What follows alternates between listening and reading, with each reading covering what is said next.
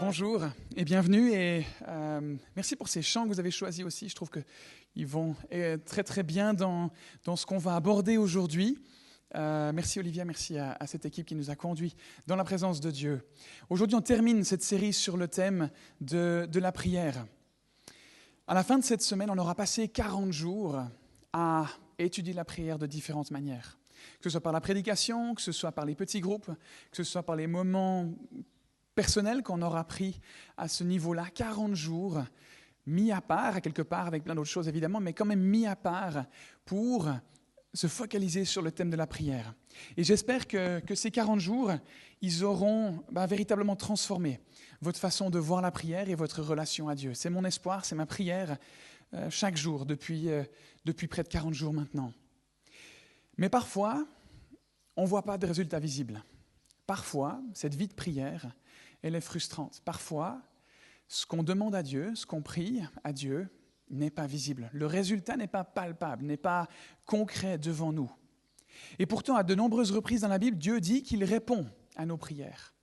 Ce verset dans Jérémie 33, verset 3 nous le dit, vous l'avez sur vos, sur vos notes si vous les avez prises, Fais appel à moi et je te répondrai.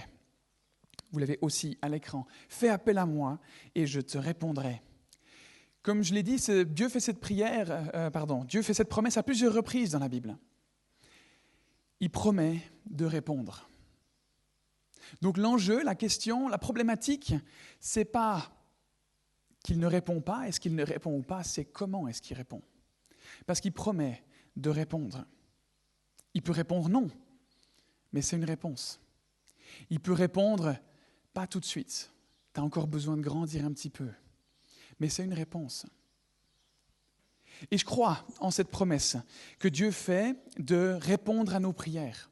Et que du coup, les réponses qu'il donne ne sont pas forcément perceptibles et visibles comme on l'entend. Elles ne sont pas toujours oui, mais elles sont parfois non. Elles sont parfois attends encore un peu. Chacune de nos prières reçoit une réponse. Et elles ne sont pas forcément celles qu'on imagine. Et il y a de nombreuses raisons à, cela. Il y a de nombreuses raisons qui alimentent notre incompréhension par rapport aux réponses de Dieu à nos prières. Dans la Bible, on découvre à plusieurs reprises que Dieu dit non. À différentes reprises, Dieu a dit non à des personnes qu'on considère comme étant les personnages les plus importants dans la Bible et qui ont une relation euh, forte, bien présente avec Dieu. Abraham, Moïse, Job, Jonas, Élie, Paul et même Jésus ont reçu des réponses négatives à leurs prières. Et c'est perturbant parce que on se dit qu'après avoir atteint un certain niveau de foi, si Dieu dit qu'il répond, ben, il va répondre. C'est perturbant. Et je pense que c'est un bon thème pour finir notre série parce que ça englobe bien l'ensemble des thématiques qu'on a abordées. On est souvent confronté à des noms de la part de Dieu.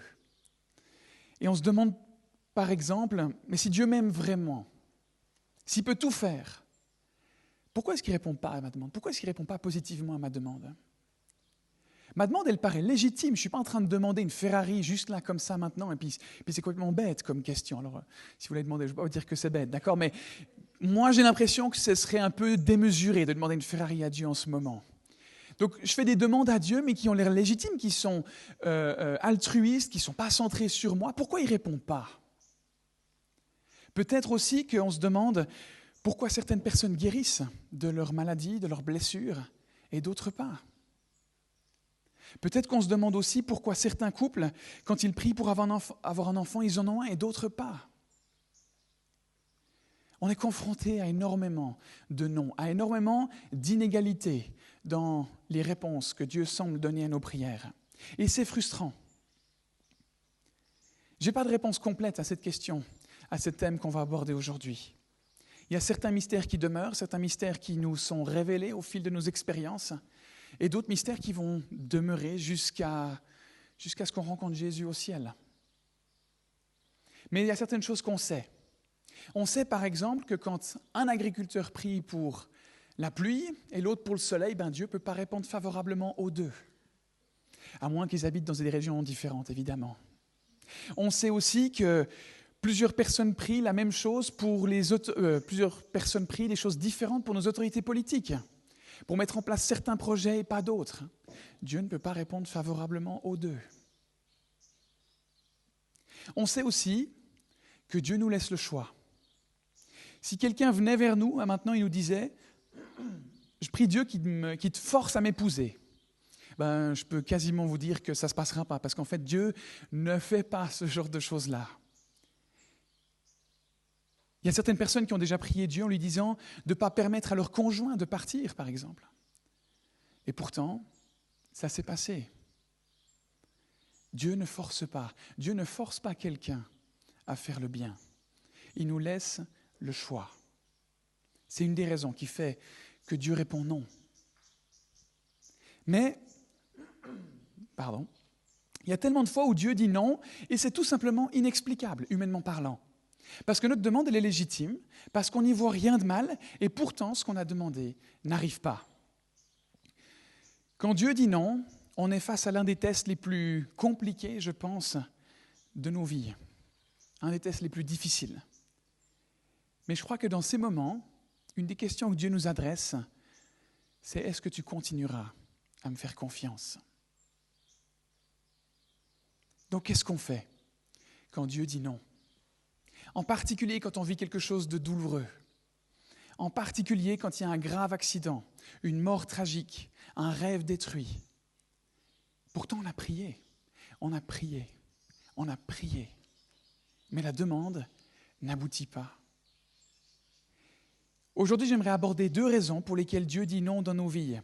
Il y en a certainement beaucoup plus, hein, donc c'est juste un aperçu. Et j'aimerais qu'on regarde à trois choses qu'on peut faire quand Dieu dit non. On commence par deux explications possibles de pourquoi Dieu dit non. Mais avant ça, j'aimerais mettre ça en contexte. J'aimerais juste nous mettre en garde. Regardez cette phrase qui figure sur vos notes et ici à l'écran. Ces explications, ces deux explications que je donne, excusez-moi, j'ai la voix enrouée, peuvent nous réconforter nous-mêmes, mais ne les présentons pas à quelqu'un d'autre qui souffre, parce que nous ne savons pas pourquoi Dieu lui a dit non. Et ces deux raisons que j'aimerais évoquer ici, elles sont à prendre avec beaucoup de précaution, parce que c'est difficile de comprendre, parce que c'est difficile d'expliquer les choses. Un des exemples flagrants de personnes qui ne suivent pas ce conseil-là dans la Bible, c'est les amis de Job, dans l'histoire de Job. Job, c'était un homme extrêmement riche. Et en une journée, il a perdu toutes ses richesses, qui étaient nombreuses, et ses enfants. C'était violent, extrêmement violent. Et peu de temps après, en plus d'avoir perdu tout ça, il a encore perdu sa santé. Il n'est pas mort, mais il souffrait incroyablement. Et Job, il avait des amis qui sont venus pour le, réconforter. Et dans un premier temps, ils ont eu la bonne attitude. Ils se sont tus pendant plusieurs jours. Ils étaient là avec lui, à souffrir avec lui, à compatir avec lui. Mais après, ils ont fait une, grave erreur qu'on fait beaucoup aussi en tant qu'être humain. Ils ont ouvert la bouche pour dire quelque chose, des choses qui n'étaient pas forcément utiles. Merci Jean-Daniel, c'est sympa. Ils ont commencé à donner leurs raisons pour expliquer pourquoi tout ça était arrivé à Job. Et ce qu'on découvre, c'est qu'ils avaient tout faux. Ils étaient à côté de la plaque. C'est ce qu'on découvre à la fin du livre de Job. Avant que Dieu donne à Job deux fois plus de richesses qu'il n'en avait avant, il se met en colère et reprend les amis de Job en leur reprochant d'avoir essayé d'expliquer l'inexplicable. Et il s'adresse à l'un d'eux dans Job 42 au verset 7. Je suis en colère contre toi et contre tes deux amis, parce que vous n'avez pas parlé de moi correctement, comme l'a fait mon serviteur Job. Notez qu'il dit que Job a parlé correctement. Et si vous avez déjà lu le livre de Job, Job passe de nombreux chapitres à se plaindre, à dire sa souffrance à Dieu, à dire que c'est injuste. Dieu a estimé que cette façon de s'adresser à lui était correcte. Dieu est ouvert à ce qu'on se plaigne à lui, à ce qu'on lui exprime notre sentiment d'injustice. Ce qui n'est pas normal, ce qui n'est pas correct, c'est d'essayer de trouver une explication qui n'est pas vraie. C'est toujours dangereux d'essayer d'expliquer la raison de la souffrance.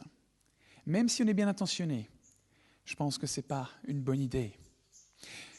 Ceci étant dit, on va maintenant voir deux raisons possibles qui peuvent nous mettre sur la piste de pourquoi Dieu dit non. Et si vous avez pris vos notes, vous pouvez noter ce premier point. Dieu dit non quand il a une perspective plus grande. Dieu dit non quand il a une perspective plus grande. Dieu peut voir des choses qu'on ne peut pas voir. Il a la vision d'ensemble. Nous pas. Dieu peut voir l'avenir. Nous pas.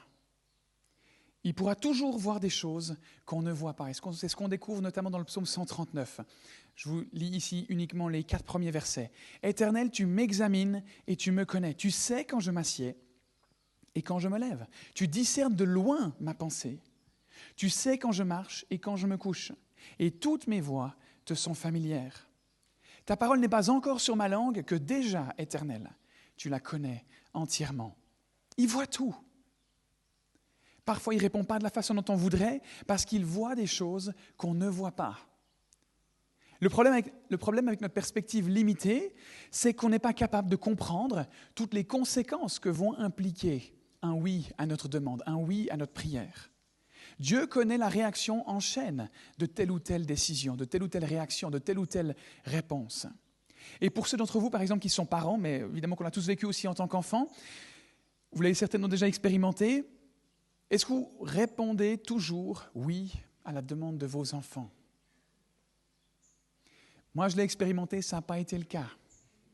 Et en tant que parent, vous, vous, le faites certainement aussi, parce que vous êtes de bons parents. Pourquoi est-ce qu'on dit non? Parce qu'on les aime, parce qu'on veut les éduquer à certaines valeurs, à certains principes. Et on voit des choses que l'enfant ne voit pas.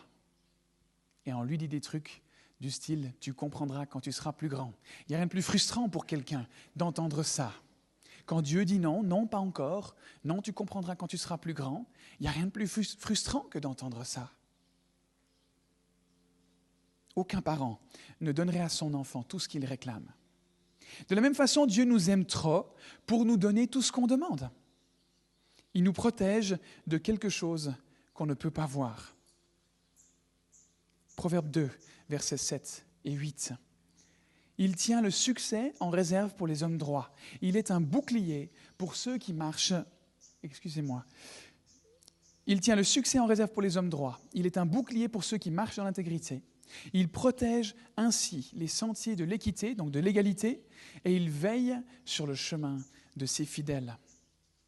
Il protège et veille. Ça ne veut pas dire qu'on n'aura pas de problème. Ça ne veut pas dire qu'il nous sortira, automatiquement d'un faux pas. Peut-être qu'il nous laissera dedans, mais il, il veille sur nous et il nous protège. Il y a quelques mois, on a parcouru l'histoire de Daniel. Dieu ne l'a pas épargné de la fosse au lion. Il s'est fait jeter dans une fosse au lion. C'était euh, risque de mort garanti. Dieu ne l'a pas préservé d'aller dans la fosse. Par contre, ce qu'il a fait, il a veillé sur lui, il l'a protégé. Il n'a pas permis que les lions le dévorent. Un peu avant ça, Dieu avait protégé trois amis de Daniel. Dieu n'a pas empêché que ces trois amis aient été jetés dans une fournaise ardente qui était aussi euh, signe d'une mort garantie, d'une mort certaine. Il les a laissés aller dans la fournaise, mais il les a protégés et il a veillé sur eux. Il n'a pas permis que la mort les emporte. Quand on fait face à une épreuve, on a généralement tendance à penser, à dire à Dieu, ne me laisse pas traverser cette épreuve, supprime-la. Mais Dieu nous dit qu'on va devoir la traverser, qu'on va devoir y faire face. Et une fois de l'autre côté, on va goûter à la liberté. Une fois de l'autre côté, on va goûter à la compréhension de pourquoi les choses se sont passées de cette façon-là. On est libéré de cette mauvaise habitude, libéré de cette crainte, libéré de cet environnement, libéré de cette culpabilité, libéré de cette honte. Mais on a besoin de traverser cette épreuve. Dieu voit au-delà des circonstances de vie qu'on affronte. Il sait ce qu'il y a de l'autre côté. Il a une perspective plus large. Il a la vision d'ensemble. Une deuxième raison pour laquelle Dieu peut dire non, c'est la suivante. Dieu dit non quand il a un meilleur plan. Dieu peut dire non quand il a un meilleur plan, parce que ce que je veux dire, euh, non excusez-moi, je lis mal mes notes, ce que je veux dire par là, c'est que Dieu dit parfois, j'ai l'intention de répondre à ta prière, mais pas de la façon dont tu l'imagines. Je vais te dire oui, mais pas comme toi tu penses que je vais dire oui, parce que j'ai une meilleure idée. Ésaïe 55, les versets 8 et 9. En effet, vos pensées, c'est Dieu qui parle euh, à son peuple en disant euh, en parlant de lui-même. En effet, vos pensées, les pensées humaines, ne sont pas mes pensées, les pensées de Dieu.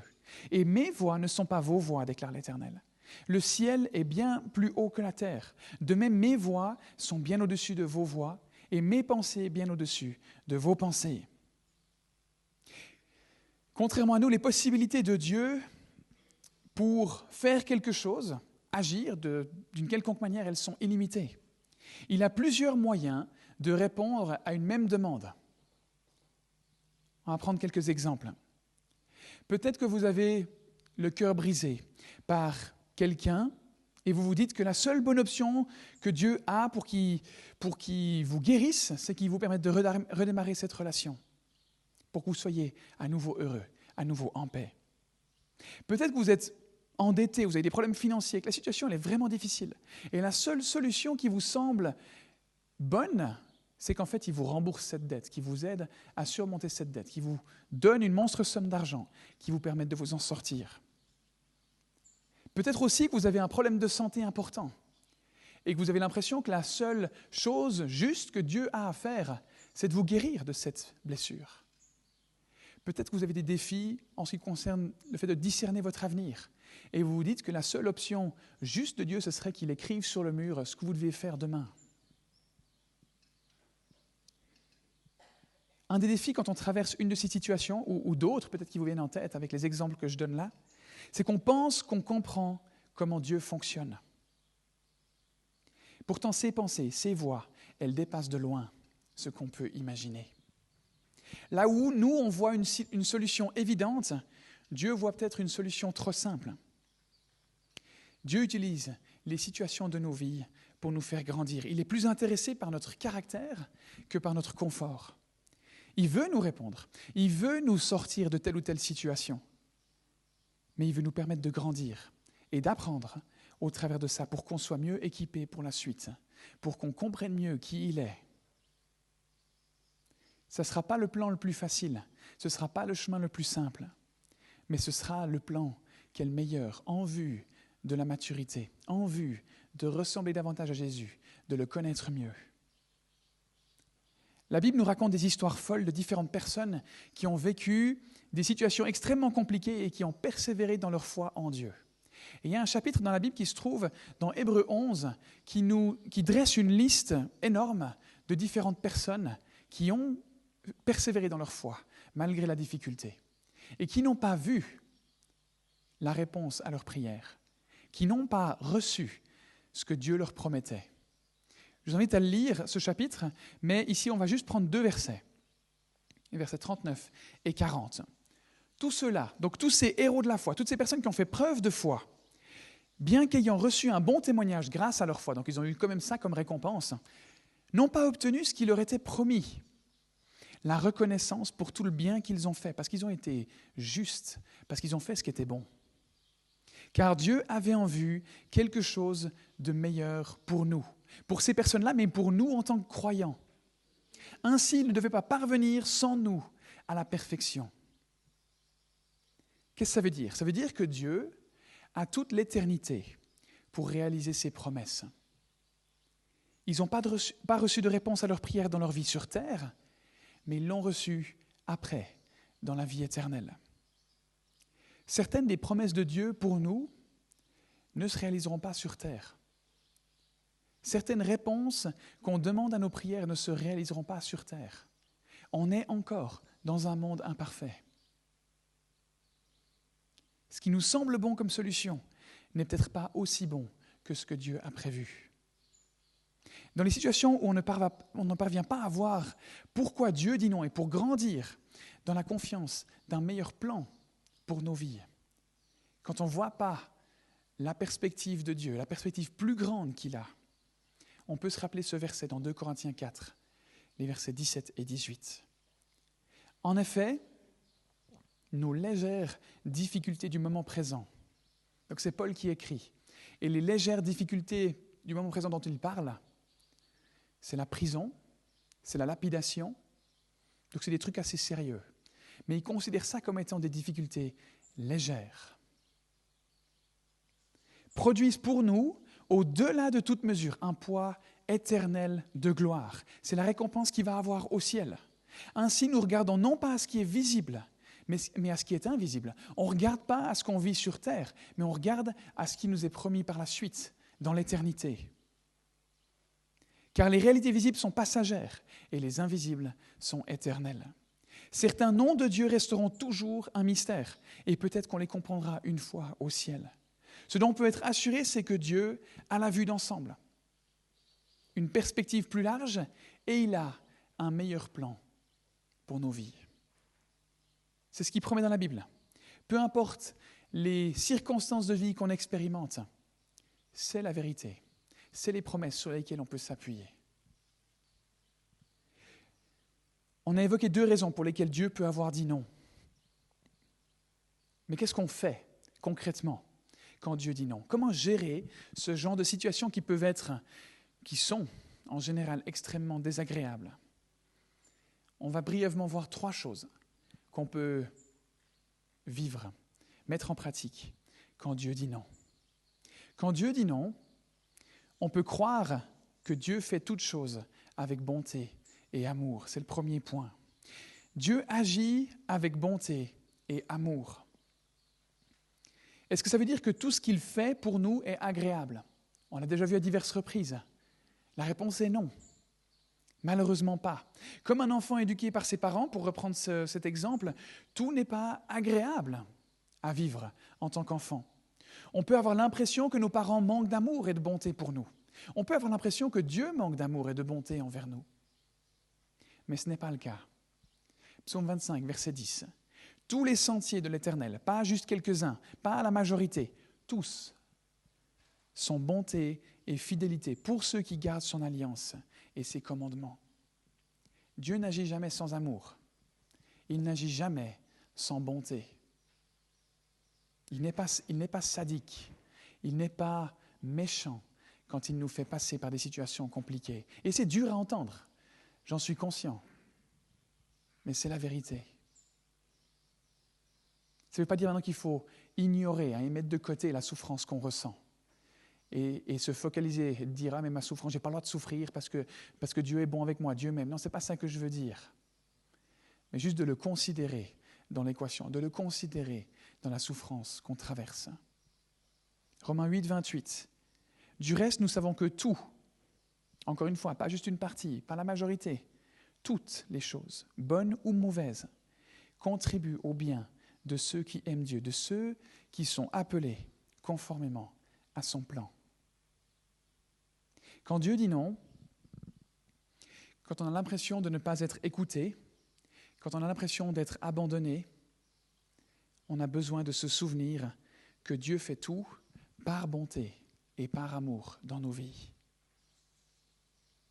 Quand Dieu dit non, Satan vient mettre le doute dans nos cœurs, dans nos pensées, en nous faisant croire que Dieu ne nous aime pas, qu'il ne fait pas attention à nous, parce que sinon, il aurait quand même dit oui.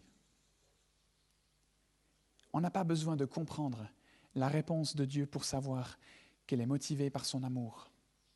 Et je le répète parce que c'est important, en particulier, je crois, pour la génération, euh, ma, génération et ceux d'après, qui ont besoin de trouver un sens aux choses.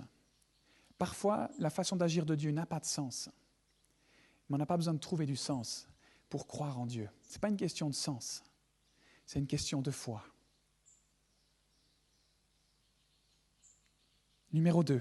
La deuxième chose qu'on peut faire quand Dieu dit non, c'est dans la souffrance, prier la prière de Jésus qu'il a faite avant la croix. On peut adresser à Dieu la même prière que Jésus a prononcée quelques heures avant d'être jugé et d'être crucifié. Il se trouvait, il a fait cette prière quand il était dans un jardin, dans le jardin de Gethsemane. C'était un jardin juste à l'extérieur de Jérusalem, un jardin d'oliviers. Et Jésus savait que les heures à venir allaient être difficiles. Il savait qu'il allait souffrir. Il savait qu'il allait mourir. Et il ne voulait pas de cette souffrance. Qui c'est qui veut de cette souffrance? Quand on sait qu'on va mourir, quand on sait qu'on va souffrir. Et voilà ce qu'on lit dans Marc 14 au verset 35 et 36. Il alla un peu plus loin, se jeta à terre. Et, se jeta à terre, je trouve que c'est fort. C'est pas juste mettre les mains ensemble et prier. Se jeter à terre, c'est se mettre à genoux, c'est supplier. C'est qu'on est dans une situation de, de désespoir. C'est le dernier recours. On se jette à terre. Et pria pour que si c'était possible, il n'ait pas à passer par cette heure de souffrance. L'heure de souffrance, c'est quoi? C'est cette crucifixion qu'il allait devoir affronter. Voilà ce qu'il prie. Il disait, Abba, ô mon Père, tout est possible. Éloigne de moi cette coupe de douleur. Toutefois, non pas ce que je veux, mais ce que tu veux. Et dans cette prière, on peut identifier trois choses. Tout est possible. Éloigne de moi cette souffrance. Que ta volonté soit faite.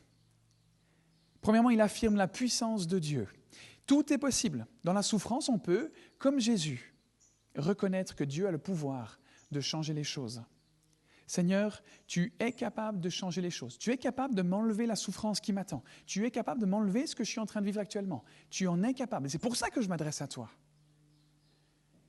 Et du coup, la deuxième chose que je fais, c'est que je te demande un changement. Que tu éloignes ce que je suis en train de vivre. Que tu ne permettent pas que je traverse cette souffrance. Des fois, Dieu le fera. Des fois, Dieu ne le, fera pas. Et enfin, je remets cette demande dans, le contexte. J'accepte le plan de Dieu. Cependant, ce que je veux avant tout, c'est ta volonté. Je sais que tu as la vue d'ensemble, je sais que tu guides les choses parfaitement. Je ne veux pas de cette souffrance, mais si tu penses que c'est bon, ben, je suis d'accord d'entrer dedans. Quand Dieu dit non, on peut croire qu'il fait toutes choses avec bonté et avec amour. Et on peut croire, on peut prier, pardon, comme Jésus, avant la croix. Et troisièmement, dernièrement, ce qu'on peut faire quand on est face à la souffrance de cette façon-là, quand Dieu dit non, ce qu'on peut faire, c'est se confier en la grâce de Dieu. C'est ce qu'on a chanté dans le dernier chant se confier dans sa grâce. L'apôtre Paul, qui semble être une personne qui a eu énormément de révélations, qui a écrit la majeure partie du Nouveau Testament, et qui a compris beaucoup de choses au sujet de Dieu, il n'a pas eu toutes les réponses attendues à ses prières. Un des textes qu'il a écrit nous parle d'une écharde dans la chair, c'est comme ça qu'il le dit. Et on ne sait pas exactement ce que c'était, mais ce qu'on sait, c'est que c'était quelque chose qui provoquait de la souffrance chez Paul. On ne sait pas si c'était physique, c'était vraiment une écharde, ou si c'était quelque chose de moral, si c'était un, problème de santé, on ne sait pas. Mais ce qu'on sait, c'est que c'était douloureux et, handicapant. Et il va dire que cette douleur, elle est là pour continuer à le rendre dépendant de Dieu. Voilà comment il le formule dans 2 Corinthiens 12 au verset 8 à 10. Trois fois, j'ai supplié, le Seigneur de l'éloigner de moi, cette douleur, cette écharpe dans la chair. Et il m'a dit, ma grâce te suffit, car ma puissance s'accomplit dans la faiblesse. Aussi, je me montrerai bien plus volontiers fier de mes faiblesses, afin que la puissance de Christ repose sur moi. C'est pourquoi je me plais dans les faiblesses, je me plais dans les insultes, je me plais dans les détresses, dans les persécutions dans les angoisses pour Christ, tout ce qui est des douleurs, des problèmes, des difficultés. Pourquoi? Car quand je suis faible, c'est alors que je suis fort. Paul communique une pensée qui est révolutionnaire, qui va à l'encontre de tout raisonnement humain. Ce qu'il dit, c'est que le bonheur, c'est pas d'avoir tout ce qu'on veut et de vivre comme on veut, n'est pas de ressentir la paix, ressentir le bien-être, mais c'est de dépendre de Dieu. Et c'est ça qui provoque ensuite la paix. Sa grâce nous suffit. Pour quel sujet est-ce que vous avez déjà prié? Récemment peut-être. Et pour lequel vous n'avez pas eu de réponse? Certains ont prié pour trouver un conjoint et ont l'impression qu'il n'y a pas de réponse actuellement. Certains ont prié pour que leur mariage tienne le coup. D'autres ont prié pour guérir d'un problème de, santé. D'autres encore ont prié pour savoir discerner le chemin à suivre pour leur avenir. Et, et sans succès peut-être. Si Dieu ne disait plus jamais oui à l'une de nos prières, est-ce qu'on continuerait à croire en lui? C'est une question qui peut nous permettre de savoir où on en est dans notre foi. Parce qu'elle touche au fond du problème, elle touche au fond de l'enjeu de nos vies. Si Dieu ne, nous donnait plus rien, est-ce qu'on continuerait à croire en lui? Paul nous dit que ce que Jésus a fait à la croix, rendre possible la vie éternelle avec Jésus, en acceptant qu'il est notre Sauveur, qui nous a pardonné toutes les fautes qu'on a faites et qui nous en a lavées, c'est suffisant. On n'a besoin de rien de plus. Sa grâce me suffit. Alors il ne dit pas que, que plus rien de bien nous arrivera. Il dit simplement que peu importe les difficultés, l'enjeu central, ce n'est pas ces difficultés. L'enjeu central, ce n'est pas ces problèmes, ce n'est pas ce sentiment de mal-être, mais c'est la grâce de Dieu qui agit en nous avec puissance. Dieu a une perspective plus grande sur tout ce qui nous arrive et il a un meilleur plan. Confions-nous en sa grâce. Pour terminer, j'aimerais nous inviter à nous positionner. Parce que face au nom de Dieu, on peut résister, protester, en se battant contre Dieu, en se détournant de lui, mais on peut aussi accepter ce qui se passe, sachant qu'il travaille à notre bien, se confier en lui, se soumettre à lui, se jeter à terre et accepter le chemin qu'il est en train de nous faire prendre. Dieu seul sait ce qu'il y a de bon pour nos vies. Et on a besoin de l'accepter. En tant que chrétien, en tant que pasteur, c'est tout ce, à quoi je peux vous encourager, à accepter que son plan pour vos vies est meilleur que ce que vous pouvez, ce que vous pourrez jamais imaginer. Et c'est parce que l'être humain a pensé qu'il savait mieux que Dieu ce qui était bon pour lui qu'on est dans un monde imparfait aujourd'hui, qu'on est sujet à toutes ces souffrances, à toutes ces douleurs. C'est parce qu'on a pensé ça. Et c'est donc en faisant le chemin inverse, en acceptant que lui seul sait ce qu'il y a de mieux pour nous, en me soumettant à lui, en me soumettant à ce qu'il a fait à la croix, en reconnaissant que sa grâce est nécessaire et suffisante, pleinement suffisante dans ma vie, que je peux à nouveau être en relation avec lui, que je peux être en paix. Je vous invite à prier avec moi.